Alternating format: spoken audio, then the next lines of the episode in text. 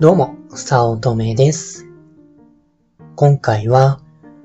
燃え尽き症候群に対抗するにはどうすればいいか。解決編というテーマでお話しします。自分は企画が好きで、立案とかをよくしていました。けれども、実際に開催する前日や当日に急にやる気がなくなって、面倒に思うことが多くありました。旅行の前日に面倒になるのと似ています。この理由がつかめていなかったんですが、燃え尽き症候群なんじゃないか、と気づいた時があります。その、企画をやりきって、それが終わりに近づいたら、やることもないので、エネルギーも一緒に消えてしまうのが、燃え尽き症候群と似ていたんです。確かに、燃え尽き症候群と考えると、その理由も対策も自分なりに立てられたので、そのお話です。燃え尽き症候群って、ある出来事をものすごく頑張って、で、終わったらエネルギー切れ、あるいは、その注いでいたエネルギーの与え打ちがなくなってしまうので、プツンと疲れ切ってしまうような症候群です。まあ、企画を頑張って立てて、あとはやることがない。ということで、まあ、プツンと切れて、面倒になるんじゃないか、と思っていました。でも、同じ企画をした時でも、その、実行する前日や当日でも、全然疲れない時がありました。それが、未来の予定を入れた時、だったんです。企画をして、今度は和歌山に行こう。という話になることがあります。あ、まあ、なることがありました。あったとしてですね。まあで、それっていうのが、あの、自分の場合、合宿で、まあ、冬にスキーをしていたら、まあ企画でですね、夏にテニスをする話題になって、今度は和歌山に行こう。という話になったからなんですね。そういう時は、その、冬にスキーをしている間、まあ、面倒とか、ちょっと疲れたなとか、そういう要素は一切ありませんでした。また、ボードゲームという小さな規模でも、来月またやらないと、未来に明確な予定があると、燃え尽きることなく、元気で居続けられていたんです。で、まあ、そういったことを考えて、自分が燃え尽き症候群になっていたのは、もう燃え尽き症候群で、企画の開催時とかに、あ疲れ切ってしまっていたのは、コーチングの観点から考えて、ゴールがなくなったからなんじゃないか、と気づいたんです。コーチングでは、ゴールがなくなったら死ぬと言われています。やることがなくなって、生きていてやることがなくなるので、なら、やることないなら死んでいいじゃん。というざっくりにはそういうことです。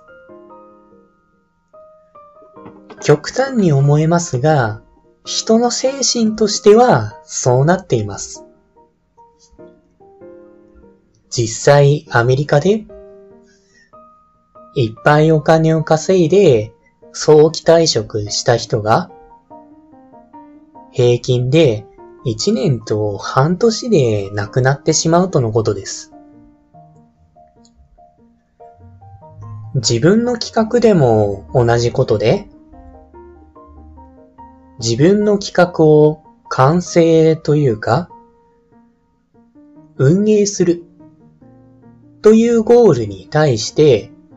それを遂行し終わったら、ゴールがなくなってしまう。一週間前なら、企画を進めている最中なので、ゴールに向けて動いています。でも、前日や当日なら、準備はほぼ終わっていて、ゴールを達成してしまっているんです。その企画がスムーズに進行するように、まあ、というのが企画というか、準備の目的だと思うので、それが終えているんですね。で、まあ、ゴールは達成してしまったら、ゴールは終わっているので、ゴールがなくなります。で、ゴールがないということは、やることがなくなったので死ぬ今回なら死んだように燃え尽きてしまった。ということです。実際、自分が企画をして、前日や当日にめんどくさくもなりますが、逆にもっと頑張ろうと、熱が出続けることもありました。その熱が出続ける企画の共通点を考えてみると、次は何をしようか、というのを考えていたんです。まあ、企画が終わる段階や、それよりもっと前の段階で、この次はどこで会おうとか、今度はこういうことしたいよね、といった気が早すぎる話をしていました。企画が楽しくて、また参加している友人と今後どうしようかを話すことが楽しくて、もっと話していたい？次も話したいと思えるんです。実現はしていないけれども、とにかく楽しい。でも、この気が早すぎる話？半年先とかの話が、またやろうというゴールの更新になっていて、燃え尽きずに、燃え続けることができたんです。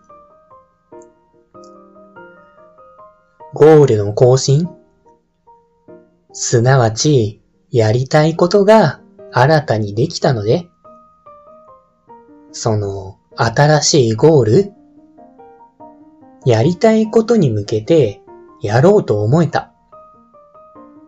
まゴールの更新というと、ふわっとするなら、この次は何をしようか、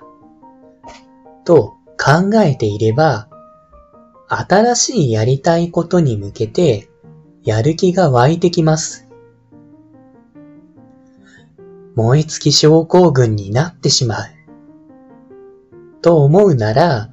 ゴールの更新新しいやりたいことを見据えておくってことが重要なんです。